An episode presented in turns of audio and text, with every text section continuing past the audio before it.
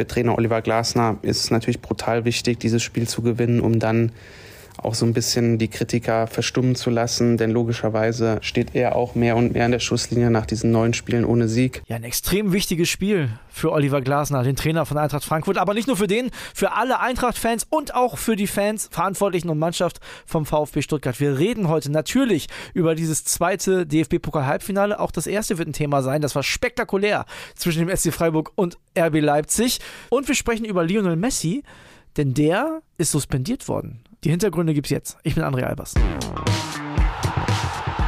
Stammplatz. Dein täglicher Fußballstart in den Tag. So, ihr habt's gehört. Volles Programm heute, deswegen, Kili, wir gehen ganz schnell rein, Junge. Grüß dich, mein Lieber. Na, Fußballabend gestern war, ja, erstmal haben wir uns verwundert die Augen gerieben, würde ich sagen. Ja, früh haben wir uns verwundert die Ja. Augen gerieben, weil ja RB Leipzig. Ich weiß nicht, ob die Leistung von RB so gut war oder die von Freiburg so schlecht. Ich würde sagen, in der ersten Halbzeit war die von Freiburg eher so schlecht. Also die Verteidigungsleistung von Freiburg war eine Vollkatastrophe. Die haben ja bei den ersten beiden Toren haben die gar nicht angegriffen. Ja, am Ende ein 1 zu 5 Freiburg raus und 0 zu 4 schon hinten zur Halbzeit. Da war die Messe schon längst gelesen, muss man leider so sagen. Be bevor wir beide weitermachen, Yvonne Gabriel war da, wir hören uns die mal an. Titelverteidiger RB Leipzig steht zum vierten Mal in den letzten vier Jahren im Pokalfinale in Berlin. Am Ende steht hier ein 5 zu 1 auf der Anzeigetafel in Freiburg. Ja, das ist ja dieser Rivale, den man letztes Jahr im Pokalfinale ausgeschaltet hat. Der Dauerrivale, in dem es auch in der Liga um die Champions League Plätze geht. Und ja, am Ende war das hier eine ganz, ganz starke Leistung der Leipziger. Allen voran Dani Olmo, der Spanienstar, der an vier der Treffer beteiligt war. Und ja, Max Eber, der Manager, wird gedacht haben, uiuiui, jetzt wird die Vertragsverlängerung mit ihm noch schwieriger. Ansonsten war das abseits von Olmo hier ein, ein Pokalabend, wie man ihn sich vorstellt, mit ganz viel Kampf, aber auch mit einer unschönen Szene. André Silva wird in der 70. Minute von einer 2-Euro-Münze beim Warmmachen am Kopf getroffen. Es gibt drumherum Tumulte. Vorher musste Josko Guardiol noch mit Rot vom Platz. Also ganz viel Aufregung und am Ende ein, ich sehe es in den Gesichtern der Leipziger, ein sehr, sehr glücklicher und verdienter Pokalfinalist. So, also der Reihe nach äh, fangen wir an mit dem Man of the Match, Konrad Leimer. Also das habe ich wirklich nicht verstanden. Wer bestimmt denn diese Man of the Match Auszeichnung? Also Danny Olmo ist an vier der Leipziger Tore beteiligt. Ein Tor, drei Vorlagen Ja. und Konrad Leimer, also der hat bestimmt ein gutes Spiel gemacht, aber ist jetzt nicht der, der mir in Erinnerung geblieben ist, sondern es war wahrscheinlich die beste Saisonleistung, die wir in diesem Jahr von Danny Olmo gesehen haben und den dann nicht als Man of the Match auszuzeichnen, weiß ich überhaupt nicht. Vielleicht sollten wir uns da mit unserer Community mal bewerben und sagen, lasst uns mal den Man of the Match küren. Also das war dem im Interview dann hinterher bei den Kollegen von Sky auch ein bisschen unangenehm. Das hat man ihm auch angesehen. Also er war natürlich nicht der Man of the Match, sondern Dani Olmo hat Yvonne ja schon richtig gesagt, überragendes Spiel gemacht und mit Sicherheit der Dosenöffner für RB. Woran hat es denn aus deiner Sicht gelegen, dass Freiburg in der ersten Halbzeit gar keine Sonne gesehen hat? Also viele Freiburg-Fans, ich habe mir das hinterher mal so angeguckt, sind auf jeden Fall der Meinung, dass es an dieser Umstellung lag. Also Christian Streich hat es ja mit Dreierkette versucht, hat überhaupt nicht funktioniert, haben die auch noch nicht oft gespielt. Die haben Leipzig wohl ein bisschen anders erwartet taktisch und das kann aber eigentlich nicht der Grund sein dafür, zum Beispiel bei diesem Kopfballtor, ne, beim 1 zu 0, gar nicht zu verteidigen. Also der- der Sedea geht gar nicht hoch, der also will überhaupt nichts. Beim 2-0, klar ist das schön gespielt, Olmo lässt schön klatschen, aber auch da nix. Alles sehr einfache Aktionen, klar, offensiver Tempofußball von RB, aber teilweise die Abstände in den Ketten viel zu groß bei den Freiburgern, wo dann auch so eine Situation, da kommt der Steckball durch und die beiden Innenverteidiger gehen weg vom Mann. Ja. Einfach Abstimmungsprobleme. Also da scheint gestern nicht viel gelaufen zu sein in der ersten Halbzeit. Zweite Halbzeit wurde es dann ein bisschen besser aus Freiburger Sicht. Und- die, die Tür wäre ja auch fast ein bisschen aufgegangen, wenn nach der roten Karte gegen Guardiol vielleicht Grifo diesen Freistoß direkt reinmacht. Macht er nicht, dann hättest du 30 Minuten Zeit und könntest vielleicht so ein bisschen an ein kleines Wunder glauben, aber so war es dann halt nicht. Ja, der Guardiol wird sich wahrscheinlich am meisten ärgern. Ich saß hier gestern, ich habe auch einfach nur mit dem Kopf geschüttelt, weil ich nicht fassen kann, dass du bei 4-0 Führung, ne, kurz vor dem Pokalfinale. aufgeregt. Ja, aber das ist ja, also sorry, die führen 4-0.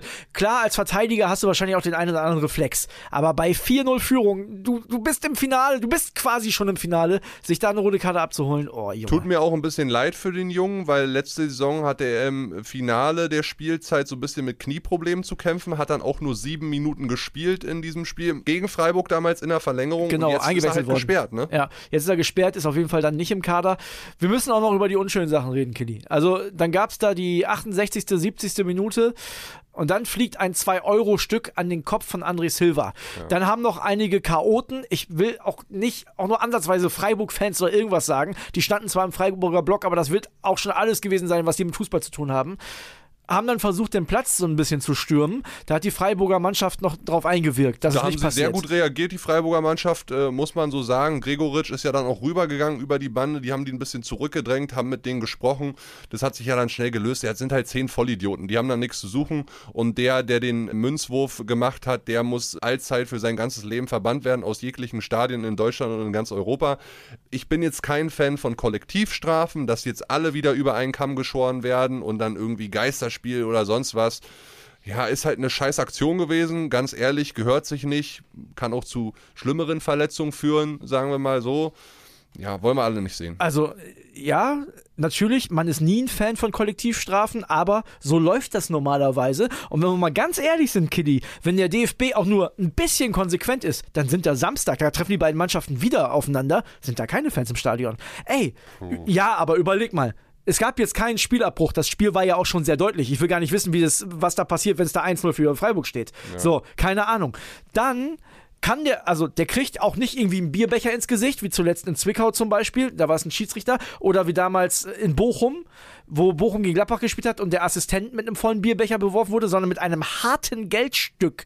Der- Das hat er an den Kopf gekriegt. Also der Silver hat da jetzt auch nicht groß einen von gemacht, der hat sich zwar immer wieder an den Kopf gefasst, aber das hätte auch ganz anders ausgehen können und der kann das Ding auch ganz anders abkriegen. Und normalerweise, also ja, wir finden Freiburg alle toll, man hat das hinterher auch gesehen, die Fans, die wirklichen Fans haben die Mannschaft gefeiert und so stellt man sich das vor.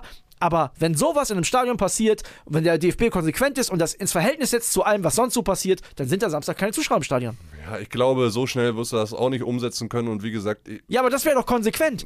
Die, der, also sorry, der aber kriegt seit ein wann- Geldstück an den Kopf. Wann agierte, seit wann agiert denn der Deutsche Fußballbund konsequent? Das ist wieder ein anderes Thema. Also, ich habe mich auch gewundert, bin ich ganz ehrlich, ich habe mich gewundert, dass der Schiedsrichter das Spiel nicht abgebrochen hat. Weil kann ja nicht sein, dass, wenn es gegen den Schiedsrichter geht, dass dann immer sofort Spielabbruch ist. Was ich auch verstehe, natürlich, niemand muss sich so disrespectmäßig Bier ins Gesicht schütten lassen. Ja. Aber, ey, sorry, da kriegt ein Spieler ein Münzstück an den Kopf. Also vielleicht, ich, das Einzige, was ich noch gelten lasse, ist, dass die das nicht eskali komplett eskalieren lassen wollten und deswegen es einfach weiterging. Ist wahrscheinlich auch deshalb so gewesen, weil das Ergebnis schon relativ eindeutig war. Ja. Ähm, musste so ein Spiel dann abbrechen, ich weiß es nicht. Ja, musst du. Wenn du ansonsten wegen Becherwürfen, wegen Bier ins Gesicht ein Spiel abbrichst, dann musst du wegen einer Münze am Kopf auf jeden Fall das Spiel abbrechen. Ja, also man muss, jetzt- ja, man muss ins Verhältnis setzen. Nur jetzt, Ja, okay, sorry. von mir aus Spiel abbrechen, aber jetzt nochmal dann eine Strafe darüber hinaus. Die Freiburger werden sich genug ärgern, dass sie da gegen RB gestern Spielt rausgeflogen überhaupt gar keine Rolle, ob die sich ärgern, dass sie da rausgeflogen sind. Sag ich dir ganz ehrlich. Und ja, viele werden jetzt wieder sagen, ja, RB und äh, das spielt überhaupt keine Rolle, ob das RB Leipzig, der VfL Bochum oder VfB Gramso ist. Das ist völlig egal. Das darf nicht passieren. Und das Spiel gegen die Freiburger gewettet werden kann ja gar nicht, weil das Spiel wurde schon deutlich verloren.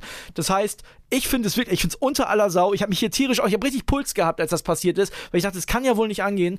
Ich fand gut, wie alle Freiburg-Fans, die wirklichen Fans reagiert haben, auch nach dem hohen Rückstand. Aber das geht einfach nicht. Punkt. Gut. Dann Sorry, jetzt haben wir- Ja, alles gut, dann Ne? machen wir da den Deckel drauf und gratulieren RB, dass sie zum vierten Mal in den letzten fünf Jahren in diesem Finale sind. Immer wieder Leipzig stand auf den T-Shirts. Das ist schon eine Leistung, muss man ehrlicherweise sagen. Ja, herzlichen Glückwunsch. Und dann ermitteln wir heute den Gegner. Kleine Fangfrage vorweg. Wofür würdest du dich heute entscheiden, wenn du Stuttgarter wärst? VfB Halbfinale, Helene Fischer Konzert oder Handball von den Stuttgartern gegen die Füchse Berlin? Also erstmal verrückt, dass man so eine Terminplanung zulässt, oder? Das hat ein Stammi, wird Verkehrschaos heute in Stuttgart sein, du. hat uns ein Halleluja. Stammi gestern auch geschrieben, also wirklich verrückt. Ja, ich würde mich natürlich immer fürs Pokal-Halbfinale entscheiden, denn das wird für den VfB auch eine heiße Nummer, eine einmalige Chance. Und unser VfB-Reporter Felix Arnold, der hat die letzten Infos dazu für euch. Mit dem heutigen Pokal-Halbfinale gegen Eintracht Frankfurt und dem Abstiegsendspiel bei der Hertha in Berlin am Samstag steht für den VfB eine weitere Woche der Wahrheit an. Wenn man mit den Verantwortlichen spricht, ist immer wieder davon zu hören, dass das Halbfinale gegen die Eintracht eine einmalige Chance und ein Highlight für Mannschaft und Verantwortliche sind. Es ist eine Möglichkeit, eine absolut verkorkste Saison vielleicht doch noch zu einem einigermaßen versöhnlichen Ende zu führen und zum ersten Mal seit 2013 wieder ins Endspiel einzuziehen. Nachdem die Mannschaft vor wenigen Wochen nach dem Heimspiel gegen Wolfsburg noch von den Fans ausgepfiffen und weggeschickt wurde, kam es nach dem jüngsten 2 zu 1 Heimsieg gegen Gladbach zum Schulterschluss mit den Fans. Die Fans richteten emotionale Worte an die Mannschaft, diese versicherte sich auf jeden Fall den Allerwertesten aufreißen zu wollen. Dazu kommt, Borna Sosa, Stuttgarts Flankengott, durfte sogar auf den Zaun und Lieder anstimmen. Wichtigste Nachricht für die VfB-Fans, Seru Girassi, der sich im Heimspiel gegen Gladbach einen Cut am Auge zugezogen hat, war gestern im Mannschaftstraining, das Sebastian Hoeneß extra in die Arena verlegt hat, wieder mit dabei, dürfte also heute in der Startelf stehen. Trotz dass die Eintracht zuletzt nur einen Sieg aus zehn Spielen geholt hat, warnte Sebastian Hoeneß vor dem Gegner, es sei eine außergewöhnlich talentierte Mannschaft.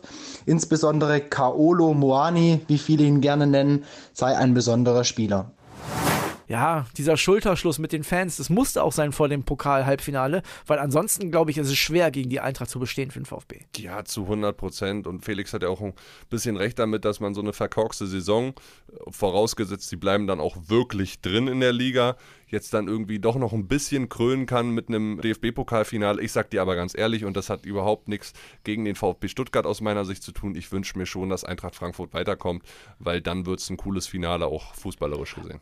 Aber das mit der verkorksten Saison habe ich nicht so ganz verstanden, weil das ist ja, da geht es dann ja auch immer um eine gewisse Erwartungshaltung. Und wenn ich mir so die Möglichkeiten, den Kader vom VfB Stuttgart angucke, wenn die am Ende in der Bundesliga 14. werden und ins Pokalfinale kommen, dann war das eine sehr gute Saison. Also aus meiner, meiner Ansicht nach. So. Ja, wenn man sich den Kader so anguckt, generell würde ich da sogar mitgehen, ja. Es gibt aber einen Gegner. Ne, da hast du gerade gesagt, du wünschst dir die Frankfurter im Finale. Das geht sicherlich vielen Eintracht-Fans auch so. Roman Unger hat auch da die letzten Infos für euch, unser Eintracht-Reporter. Ja, heute wäre eine gute Gelegenheit für Eintracht, die Krise zu beenden. In der Liga sind es ja mittlerweile neun Spiele ohne Sieg, auf Platz neun abgerutscht und eben aus den internationalen Plätzen geflogen. Deshalb ist der Pokal umso wichtiger, denn mit dem Sieg im Pokal wäre Eintracht in der Europa League dabei und das ist mittlerweile die größte Hoffnung, die man hier in Frankfurt hat, um die Saison noch zu retten. Denn mit Pokalwettbewerben kennt sich Eintracht aus. 2018 ja zuletzt den DFB-Pokal gewonnen, letztes Jahr sensationell die Euroleague. Also diese K.O.-Spiele, die liegen Eintracht eigentlich. Deshalb kann man eigentlich relativ zuversichtlich sein. Fragezeichen gibt es personell allerdings noch hinter Randa Kolumani, ausgerechnet der beste Stürmer der Eintracht und vielleicht der beste Stürmer der Bundesliga, ist verletzt äh, gewesen. Zuletzt hat er am Wochenende gegen Augsburg nicht gespielt, wegen Adduktorenproblemen. Er ist aber immerhin gestern mit nach Stuttgart gefahren und ob er spielen kann, wird sich dann heute im Laufe des Tages entscheiden. Evan Dicker und Gibril So sind allerdings wieder fit und werden wohl in der Startelf stehen. Jesper Lindström ist auch wieder dabei, wohl eher ein Kandidat für die zweite Halbzeit. Also personell gibt es eben das Fragezeichen hinter Kolumani, aber ansonsten sieht es wieder etwas besser aus im Vergleich zu den letzten Wochen. Und für Trainer Oliver Glasner ist es natürlich brutal wichtig, dieses Spiel zu gewinnen, um dann auch so ein bisschen die Kritiker verstummen zu lassen, denn logischerweise steht er auch mehr und mehr in der Schusslinie nach diesen neun Spielen ohne Sieg. Trotzdem sollte es schiefgehen in Stuttgart, ist es äußerst unwahrscheinlich, dass Eintracht ihn rausschmeißt. Selbst dann ist der Plan, die Saison mit ihm zu Ende zu bringen. Aber so weit kommt es natürlich nicht im Kopf aller Eintracht-Fans, denn äh, die setzen darauf, dass die Frankfurter wieder ihr Pokalgesicht zeigen und heute ins Finale einziehen. Boah, ohne Kolomani wäre natürlich ein Brett. Ja, der äh, tut dir dann richtig weh, der Ausfall. Aber ich glaube, der wird sich schon zusammenreißen und irgendwie werden sie den auf die Platte bringen. Naja, wenn wir mal ganz ehrlich sind, das ist ja auch dieses eine Spiel in der Saison, wo die Frankfurter jetzt auch alles auf eine Karte setzen müssen. Ja, hundertprozentig. Roman hat es auch vollkommen richtig gesagt. Das ist jetzt die letzte Chance, um dich für Europa zu qualifizieren. In der Bundesliga wird es nichts mehr. Da können wir den Deckel drauf machen. Dafür sind sie, was die Punkte angeht, auch zu weit weg. Jetzt hinter Leverkusen, die auf sechs sind. Das wird gar nichts. Wenn, dann müssen sie diesen Weg über DFB-Pokalfinale und dann Sieg im Finale äh, gehen, damit sie nächstes Jahr Europa League spielen. Da äh, stimme ich Roman 100% zu. Ja, Europa ist ein gutes Stichwort. Aus Europa, nämlich von Manchester United zurückholen, könnte der BVB nämlich Jaden Sancho. Und da haben natürlich die Stammis sich zu Wort gemeldet. Kili, deine Meinung will ich auch noch hören, ganz kurz. Aber vorher hören wir, was die Stammis sagen. Drei Gründe, warum Jaden Sancho nicht zurück zum BVB kommt. Grund Nummer eins, das hat wirklich noch nie geklappt. Siehe Kagawa, siehe Shahin, siehe äh, Götze, aber auch Werner. Grund Nummer zwei, Jadon Sancho ist noch zu jung, um zurück zusammen Verein zu gehen, wo er mal gut war. Und Werner, der das gemacht hat, war deutsch. Jadon Sancho, glaube ich, bleibt auf der Insel. Und Grund Nummer drei, auf der Position ist der BVB einfach gut besetzt. Da brauchen sie nicht viel Geld in die Hand zu nehmen. Und mit Gio Reyna und Bino Gittens sind noch zwei Talente da, die man eigentlich einbinden muss. Guten Morgen, Stammplatz, der Pöhler hier. Und das Thema Sancho Rückkehr zum BVB, das macht mich natürlich richtig glücklich im ersten Moment, weil der Junge hat wirklich geil gezockt bei uns. Nur muss man ja beim Thema Rücklokation und Borussia Dortmund auch mal ein bisschen vorsichtig sein, weil das war nie eine Liebe auf den zweiten Blick. Von daher bin ich da etwas vorsichtig und etwas äh, skeptisch auf jeden Fall. Und daher meine klare Empfehlung an die Bosse beim BVB, Aki Watzke, Sebastian Kehl und auch Edin Terzic, leiht den Jungen aus, verhandelt eine vernünftige Kaufoption mit Menu aus, die wir uns auch im Nachhinein leisten können. Und dann gucken wir, was das Jahr so mit sich bringt in der nächsten Saison. Und wenn das gut läuft, verpflichten wir den Jungen. Wenn nicht, geht er zurück nach England und dann hatten wir alle kein Risiko, aber wissen genau, woran wir sind. Also ich finde es auch schwierig. Ich sehe es grundsätzlich so wie André. Bisher die Rückholaktionen waren nicht von Erfolg gekrönt, außer mal von Hummels abgesehen. Der Rest war bisher nicht sehr erfolgreich. Allerdings ist Jaden Sancho, finde ich, schon eine Ausnahme. Er hat über 100 Torbeteiligungen in 130, 140 Spielen für den BVB. Und ich glaube einfach, dass man so einen Spieler auch jetzt nicht mehr für den BVB finanzierbar ist. Von daher bin ich der Meinung, wenn man eine Chance hat, ihn zwei Jahre auszuleihen, sollte man es definitiv machen. Ich denke, er wird die Qualität erhöhen. Terzic könnte ihn auch wieder hinbekommen, hat er damals auch geschafft. Und wenn es dann so kommt und man hat ihn zwei Jahre, dann glaube ich, dass er im BVB definitiv sportlich richtig weiterhelfen wird. Und dann ja, wäre es sowieso so, wenn er letztendlich durchstarten würde ne, und man hätte ihn fest verpflichtet, dann würde er wahrscheinlich auch irgendwann wieder gehen. Ja, ich glaube, eine Laie mit Kaufoption ist schon das beliebteste Modell. Was sagst du? Boah, also Laie mit Kaufoption ist das höchste der Gefühle der BVB, du hast es ja auch in der gestrigen Folge schon angesprochen, hat jetzt nicht so ähm, ja, super Erlebnisse gehabt mit Rückkehrern. Mats Hummels kann man so, sagen wir mal, neutral einordnen. Götze hat nicht funktioniert nach der Rückkehr, Kagawa hat nicht funktioniert, Nuri Sarin hat nicht funktioniert. Und die haben auch nicht alle 50 Millionen gekostet, das kommt auch noch dazu. Ja, die haben schon ein bisschen was gekostet. Hummels hat 30 gekostet, als er zurückgekommen ist, Götze 22, Kagawa 8 oder so. Aber wie gesagt, die haben alle nicht funktioniert und Jaden Sancho, äh, ich habe mir auch mal die Statistik angeguckt, also sechs Tore, zwei Vorlagen in 34 Pflichtspielen für Manchester United sind jetzt äh, bei weitem nicht das Gelbe vom Ei. Also wirklich bei weitem nicht. Ja. Da ist schon eher bodenlos für, äh, für einen Spieler seiner Qualität. Und ich weiß nicht, ob das in Dortmund mit ihm nochmal so klappen würde, kann ich mir eher nicht vorstellen. Also wenn dann doch lieber auf so ein bisschen junge, dynamische Leute setzen, vertraue dem Beino Gittens mehr. Sagen ja auch einige Hörer. Ja, hundertprozentig. Also ich würde, ich würde dem BVB wirklich davon abraten, ihn zurückzuholen. Weil, wie gesagt, die Erfahrungswerte mit Rückkehrern sind nicht gut bei Borussia Dortmund. Und eine Rückholaktion hat man ja die ganze Zeit so spekuliert, könnte es vielleicht auch bei Lionel Messi und dem FC Barcelona geben. Da sieht jetzt momentan nicht mehr nach aus. Ich meine, Messi hat jetzt, jetzt ganz aktuell sowieso andere Probleme, Killy. Ja, der hat richtige Probleme. Der ist nämlich für zwei Wochen suspendiert worden bei PSG. Also kein Training, kein Spiel, kein Gehalt in den nächsten zwei Wochen für Lionel Messi. Also man nimmt ihm so ein bisschen sein Spielzeug weg, sein Hobby. Ja. Ähm, Grund dafür ist eine Reise. ja, sein Hobby. Äh, und sein Beruf natürlich auch. Grund dafür ist eine Reise als Tourismusbotschafter von Saudi-Arabien. Vereinsintern spricht man bei PSG von einem sehr schwerwiegenden Fehler. Am letzten Wochenende wurde ja auch sang- und klanglos verloren. 1 zu 3 gegen den FC Lorient. Danach hat der Trainer Galtier ein Straftraining angesetzt, zudem ist Messi aber nicht erschienen. Er soll den Verein um Freigabe gebeten haben, dass er da hinfahren kann in seiner Rolle als äh, Tourismusbotschafter für die Wüste. Die haben dann aber nicht mehr miteinander gesprochen. Er ist da einfach rübergeflogen und jetzt gibt es halt die Strafe. Das ist also so, als würdet ihr, liebe Stammis, bei eurem Arbeitgeber Urlaub einreichen und ihr kriegt keinen genehmigten Urlaubsantrag zurück und fahrt einfach weg. Dann einfach mal losfahren. genau. Ne, heizt ja. natürlich auch so ein bisschen die Gerüchteküche an. Ich meine, der Vertrag läuft aus bei PSG. Ja, wir alle träumen irgendwie so ein bisschen aus äh, Liebe und Nostalgie äh, zu einem Rückkehrwechsel zu FC Barcelona. Aber ich glaube schon, auch in dieser Rolle als Tourismusbotschafter von Saudi-Arabien wird ein Wechsel im Sommer Richtung Saudi-Arabien dann doch etwas heißer. Die küssen dem da auch alles. Al Hilal ist ja ein Riesenkandidat für so einen Wechsel. Der würde 400 Millionen pro Jahr verdienen. Nochmal das Doppelte von Cristiano Ronaldo. Also ich glaube, den Mann sehen wir dann eher in der Wüste als nochmal bei einem europäischen Topclub. Nicht um viel Geld, aber um Ehre geht's für uns, Kili. Ja, wir haben nämlich die Möglichkeit, beim Deutschen Podcastpreis was zu gewinnen, sind hoffentlich auch noch in einer ein oder anderen Kategorie nominiert. Aber was jetzt schon klar ist, es wird einen Publikumspreis geben vom Deutschen Podcastpreis und da könnt ihr, liebe Stammis, für uns abstimmen. Den Link habe ich euch in die Shownotes gepackt. Das ist auch ganz einfach. Einfach auf den Link draufklicken und dann einmal auf Jetzt abstimmen für Stammplatz. Wir sind da in der Kategorie Lifestyle im Publikumspreis unterwegs. Also da sehe ich uns. da sehe ich uns auch. Also für jeden, der uns da irgendwie diesen Preis gönnt, gerne abstimmen. Leitet den weiter an Freunde und Familie. Es sind, wie gesagt, nur zwei ganz einfache Klicks. Also da würden wir uns sehr, sehr über eure Unterstützung freuen. Link findet ihr, wie gesagt, in den Shownotes. Damit Deckel drauf. Heute nochmal ein Schwimmpokalabend und wir hören uns morgen wieder. Ciao, ciao, Leute. Stammplatz. Dein täglicher Fußballstart in den Tag.